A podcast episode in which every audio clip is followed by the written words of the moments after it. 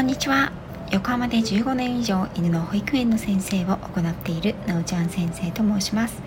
こちらの番組ではあなたとワンちゃんの10年をよりよく変えるをモットーに犬と生きる十数年をもっと本気で楽しみたいあなたに幅広い分野から犬に関するお話を中心にお届けしています。大好きな旅の話や子育ての話もお届けしています。飼い主さんが変われば犬が変わる。犬のことをもっと知ってあなたも犬育てのプロになりませんか？より具体的なトレーニングしつけアニマルコミュニケーションペットレスについてメンバーシップでお話ししています。で本日は一番最初にちょっとねお知らせをさせてください。モンブランパークさんですね。モンブランパークでしょうかですね。私の Kindle 本世界一周の船旅。こちら全5冊になるんですけれどもこちらの朗読をですねなんと今週の月曜日からご自身のチャンネルで毎週月曜日にね朗読配信をしてくださるということになりました。私自身は自分のね Kindle 本を出す前に約半年以上かけてですね世界一周の船旅の配信を、まあ、大体週に1回のペースでしておりました。そちらの方ね、あの、まだ聞いたことないよという方は「ハッシュタグなおちゃん先生の世界一周の船旅で検索していただけると全て聞けるようになってるかなと思います。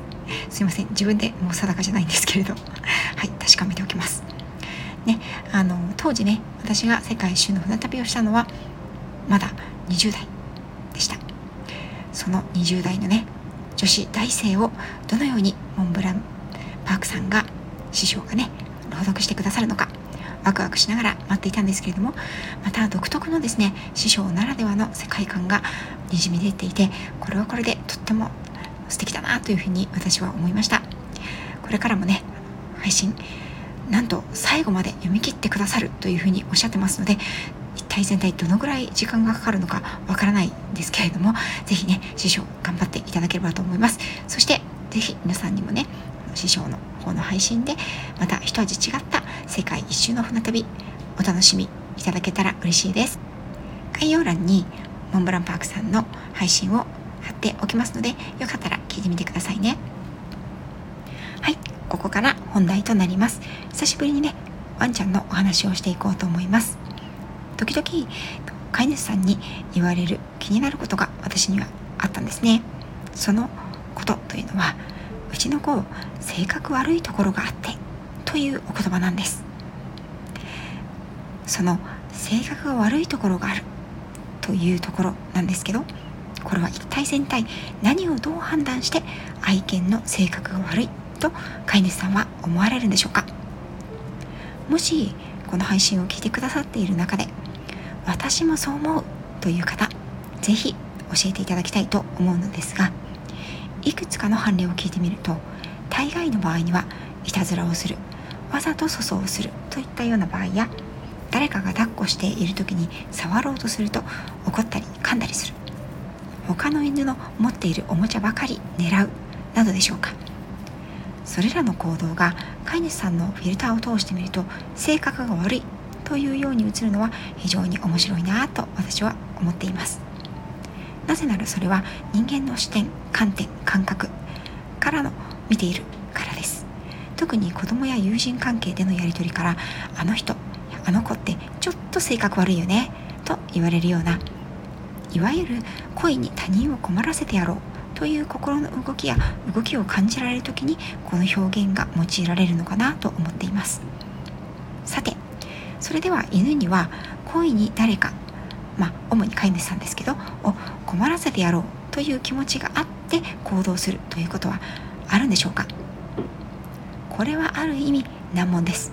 なぜなら科学的には犬の感情の動きからの行動を証明することがなかなかできないので犬がどうしてこのような行動をしたかそこにある感情的な部分の解明というのは非常に難しいからなんですね。それでは専門家は犬の行動をどのように分析するんでしょうか。いろいろなタイプの専門家の方がいらっしゃるので必ずしもみんながみんな同じ考えではないと思いますが動物行動学の視点では性格の良し悪しで行動を判断することは少ないです。動物の行動には必ず目的があり目的のために動きそこから出た結果その結果を学習してさらに次の行動に結びつけていくというパターンがあります。その目的の分類というのがいろいろあるんですがここでは私が最近読んでいた動物が幸せを感じる時新しい動物行動学でわかるアニマルマインドという本からお話をちょっとしてみようかなと思います。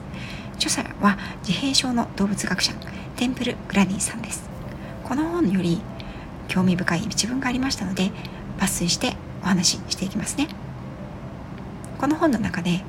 人間を含め動物にとって脳の基礎となる情動システムは同じであると言われています。最も基本となる大切な5つの情動がありそれは恐怖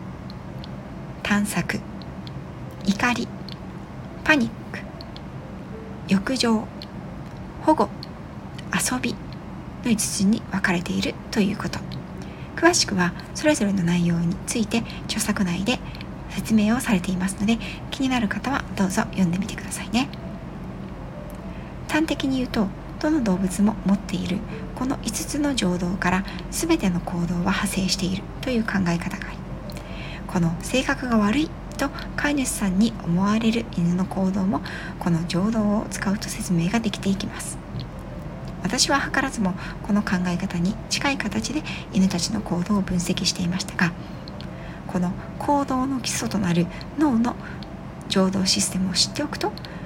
感情的な解釈以外のものの見方ができていきます。例えば飼い主さんが電話をしていたり他のことに集中していると家具を噛み始めたり普段できているはずのトイレそれ以外のところで粗相をしたりするという犬の場合。これは一見普段はちゃんとできているのにこういう時は気を引くためにこういうことするの。性格悪いのよねとなりがちですがもう少し分析してみるとここは遊びもしくは探索の情動も絡んでいる。ように見えてきます。またこういう行動を気を引くためという一言で片付けてしまっては後に続く言葉が性格悪いに落ち着きがちなんですよね。なぜこの行動で気が引けると犬が学習しているのかということをぜひ考えてみてください。犬の意識は常に飼い主さんや周りの人間の行動に向きます。なので犬は自分の行動の結果人がどう動くのかを常に学習しているんですね。常にトライアンドエラーをしているという感じですね。飼い主や人間が望む望まないにかかわらず彼らは学習をしていきます。粗相をするということで気が引けると犬が学習している行動を飼い主さん自身が意識して変えることで犬の行動は変わっていくんです。その結果犬の性格が悪いと思われている行動が減っていく。となったらあなたはこの犬の性格は悪いと思いますか？ね面白いと思いませんか？その犬の性格の悪さは実は飼い主さん自身が作り出しているのかもしれませんよ。ということで本日は生まれつき性格の悪い犬はいるのか？ということにフォーカスを当ててみました。私自身が考えていること。としてはもう一回ね続きをお話ししていきたいなと思っています今度はね生まれ持った性格の方のお話をしていこうと思っていますよそれでは今回も最後まで聞いていただきありがとうございました。